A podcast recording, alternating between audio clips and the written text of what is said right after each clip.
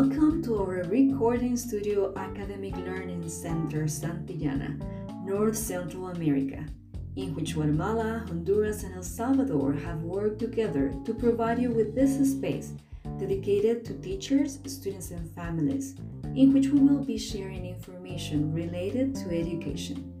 In this podcast, we will be developing some topics regarding activities that really make sense for students in class.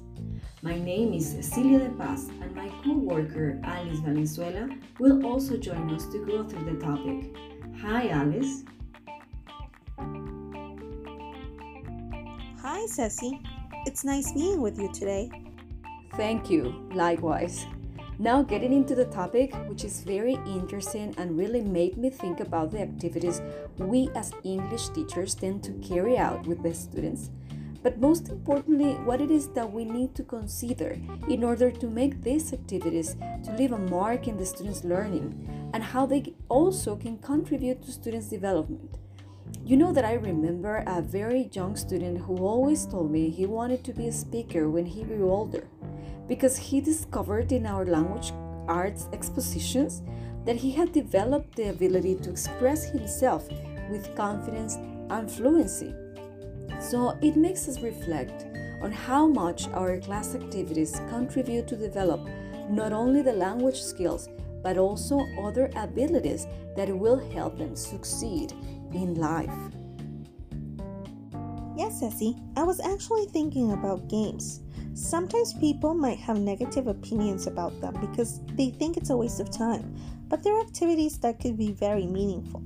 For example, when we carry out games with students, it makes them think fast, apply what they've learned, and feel a self reward. And it will definitely encourage them to work. That sounds good. Can you explain a little bit more about it and how do they get to have that self reward? Yes, sure. I'll give you an example.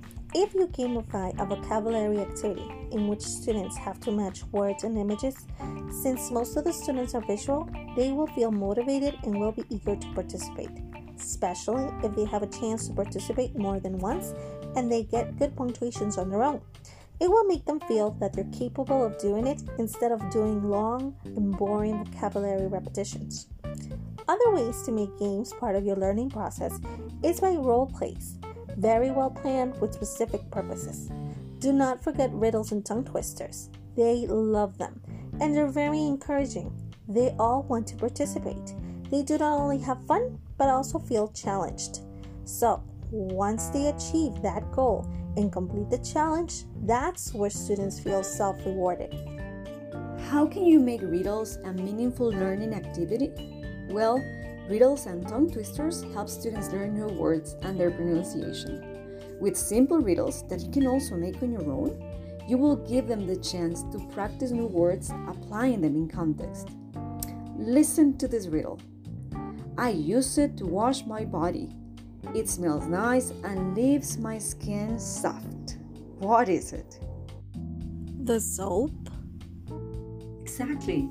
In the case of a student, he doesn't even notice he is learning new words, and he will also apply the learned vocabulary word. In this case, soap. But it will definitely work better if you use an image as a reference. It also develops the students' critical thinking. Talking about critical thinking, it is important to add that giving students the chance to be reflective in their learning process develops their reflective thinking. It's such a good and appropriate way not only to focus on the language learning, but also in their capacity of discovering the best way each one of them learns. Yes, I agree.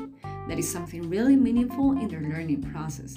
When you give students the chance to anticipate themselves to what is coming in the next class by exploring material you share with them or that they are able to research about, they are doing this in their own way some will probably look up the topic and read, others will watch a video or even listen to a podcast. The important thing is that they are researching about the topic they will see in class in a way that they feel more comfortable. Oh, it sounds a lot like flipped classroom. Yes, in this case, the students will have to discover the language by themselves. For example, in a list of new words or situations implied in a video that they have to identify, audios with dialogues, songs, etc.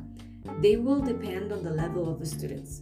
But when you allow these experiences to happen, you can periodically give the opportunity to students to explain what was more interesting for them, what has helped them in their learning process the most, and what is the best way in which they learn.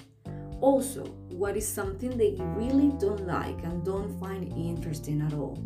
It can be also done after a block of lessons in regular classes.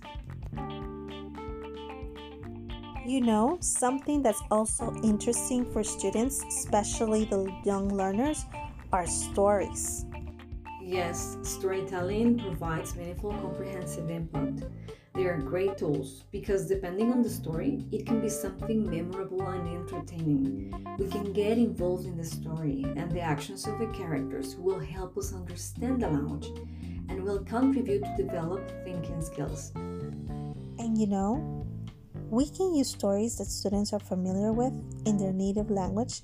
This way, they have a better comprehension of the story and it allows them to connect because they already have had the experience with that. So once we activate schema and prior knowledge, it makes students more aware and it's easier for us teachers to introduce vocabulary that they will be able to produce orally.